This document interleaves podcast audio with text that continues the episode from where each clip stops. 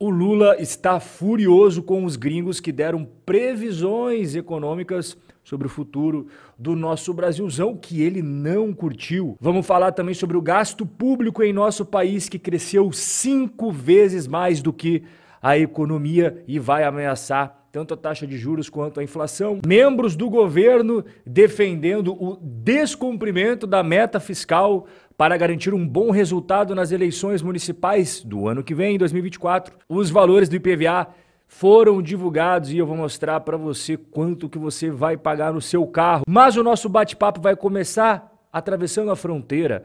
A Argentina removerá benefícios sociais de manifestantes. Vamos entender melhor essa história que tá dando um bafafá danado. A ministra do Javier Milei, que se chama Sandra Petovelo, disse que os beneficiários dos programas sociais que participarem de manifestações marcados para esta quarta-feira, dia 20 de dezembro, terão seus cadastros anulados. Até aqui, a mídia brasileira está divulgando. Mas tem uma outra parte que convenientemente eles não estão falando. Ela falou essas palavras, abre aspas. Só quem não vai receber é quem vai à passeata e bloqueia as ruas.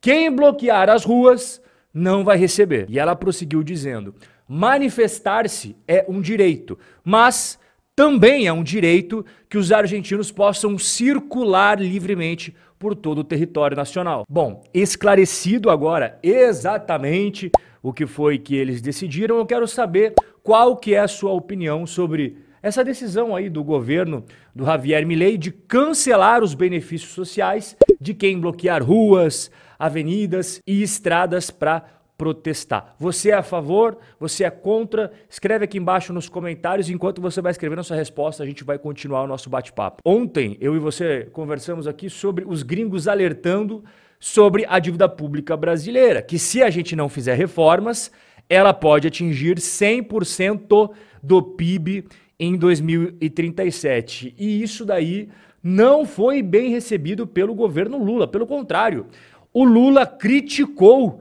os gringos da OCDE, o presidente ficou irritado com a previsão ruim para a economia brasileira e diz que a OCDE deu palpite sobre o que não sabe. Olha, eu discordo aqui do Lula. O pessoal que fez esse trabalho projetando o futuro da economia brasileira dentro da OCDE, fez um relatório super extenso, com várias e várias páginas, muito bem fundamentadas, por sinal. E aquilo que nós estamos conversando aqui ao longo de todo o ano de 2023 são os mesmos problemas que o pessoal da OCDE identificou. Não estou aqui querendo puxar a sardinha para o meu lado, só estou mencionando isso porque mostra que tem convergência com o que nós estamos falando há um bom tempo. Algo que eu percebo que é muito comum nesse governo, é que toda vez que tem uma análise, quando tem uma opinião que é contrária ao que eles gostariam de ouvir, aí eles descredibilizam a pessoa que me fez a análise ou o órgão que emitiu ali a sua opinião. Se a OCDE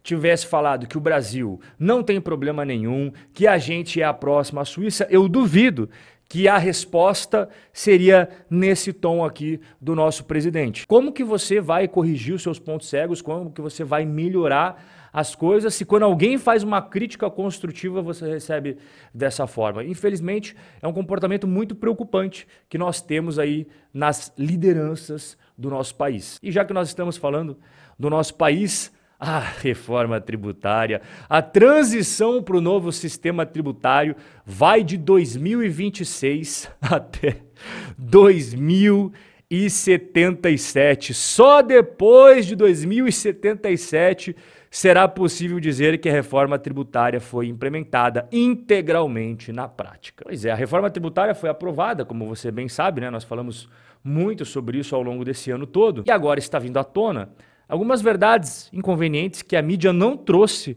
para o debate, porque não sei se você se recorda, antes da votação da reforma foi uma campanha maciça nos grandes meios de comunicação, as grandes mídias, para convencer os brasileiros sobre duas coisas da reforma tributária. A primeira, que não ia aumentar impostos, lembra? Eles juraram de dedinho que isso não ia acontecer. E a segunda promessa era de que seria simplificado o sistema tributário e, por consequência, a vida dos brasileiros. Eu e meia dúzia só de outras pessoas fazia parte desse grupo pequeno que falava o contrário. Nós dizíamos que sim, essa reforma vai aumentar os impostos e não, ela não vai simplificar a vida dos brasileiros. Bom, dito e feito, né? Agora a gente está vendo essas verdades que foram varridas para debaixo do tapete aparecendo, inclusive na mídia que outrora estava defendendo com unhas e dentes essa reforma. Então, para você ter uma ideia da maluquice que a gente está falando aqui, a fase de transição do antigo modelo para o novo modelo vai durar de 2026 até 2077. Mas não é só esse o problema, não, tá? De 2026 a 2032, as empresas lidarão concomitantemente com as regras complexas do ISMS, que é o imposto que nós temos hoje em dia, e as novas normas de apuração do IBS, que será o novo imposto, que foi esse imposto aí da reforma tributária, além das obrigações acessórias antigas e novas. Ou seja, em resumo, o que, que o doutor especialista aqui em tributário está nos dizendo? Que entre 2026 e 2032, todas as empresas brasileiras vão ter trabalho em dobro para calcular, apurar, pagar os seus impostos. O mais curioso de tudo isso é que essa reforma era para simplificar. Gasto público sobe cinco vezes mais que o PIB e ameaça inflação e juros. Mas o PT quer mais. Nós falamos, inclusive, essa semana que o pessoal ali, que é o alto escalão do PT, quer mais gastos públicos. Acontece que os gringos, não só os da OCDE, mas de instituições privadas, estão alertando que isso é muito perigoso para o nosso país. Nós temos aqui os gringos da Europa né, afirmando que o risco fiscal vem aumentando no Brasil diante da perspectiva de manutenção de déficits nos próximos anos e de perda de credibilidade do arcabouço fiscal. Ele que acabou de ser aprovado, os gringos que fazem uma análise mais isenta, mais imparcial, mais racional sobre o nosso país olharam e falaram: vixe, isso daí não vai dar boa, não, viu? Mas não só o pessoal ali da Europa, como também os asiáticos. O pessoal do maior banco do Japão alertou que o processo eleitoral de 2024, que a gente vai eleger prefeitos e vereadores, pode intensificar a pressão por despesas públicas mais elevadas. Se você não entendeu exatamente o que eles estão falando, é muito simples de você compreender. O líder do governo defendeu o descumprimento da meta fiscal para garantir eleições em 2024. Essa história que é muito importante para você perceber, né, que a política sempre está preocupada antes de qualquer coisa em manter o poder e depois pensa em sustentabilidade das contas públicas, credibilidade fiscal. Então, o líder do governo na Câmara, que é o José Guimarães do PT do Ceará, falou o seguinte: eu estava conversando com a Gleisi Hoffmann que, se tiver que fazer déficit, vamos ter que fazer, senão a gente não ganha a eleição em 2024. É claro que o governo Lula tem uma responsabilidade fiscal, mas temos um problema. Então aqui fica claro para quem quiser enxergar que antes de qualquer coisa é o mais importante manter o poder e conquistar também o poder naqueles lugares em que você ainda não conquistou. Depois é que você, se é que vai, né, se preocupar com finanças públicas, sustentabilidade fiscal e todas aquelas coisas que nós nos preocupamos muito, porque isso é o que vai dizer qual que será o futuro da cidade onde nós moramos, do estado onde a gente tem a nossa residência e do nosso país como um todo. E aproveitando que a gente está falando aqui de questão fiscal, tributos, impostos, você que tem carro ou moto, presta atenção.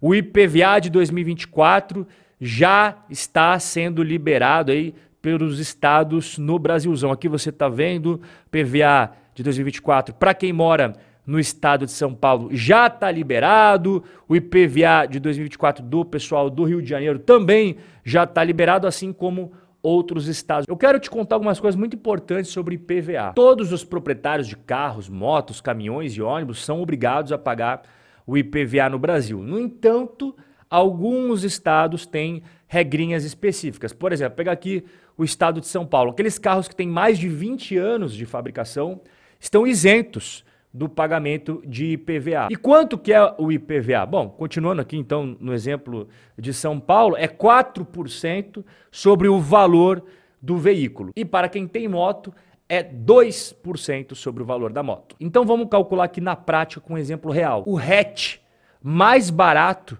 vendido hoje no Brasil é o Fiat Mobi, R$ 69.990. Então, se você tiver um Fiat Mobi no estado de São Paulo, você vai pagar de IPVA R$ 2.799. E o que acontece quando você não paga o IPVA? Como eu mencionei, cada estado tem regras diferentes, mas costuma ter muitas similaridades. Então, vou dar o um exemplo aqui do estado de São Paulo. Você vai pegar o valor do imposto e vai somar uma multa de 0,33% ao dia de atraso. Depois de 60 dias, a taxa é fixada em 20% do valor do imposto. E caso você não tenha realizado o pagamento, após 60 dias, a multa será de 40% sobre o valor do IPVA. Além disso, eles inscrevem o seu nome no cadastro de inadimplentes do estado onde você mora e também impossibilita que você pegue o documento de licenciamento do seu carro. E quanto que você vai pagar? Basta você saber qual que é o valor do seu carro. E os preços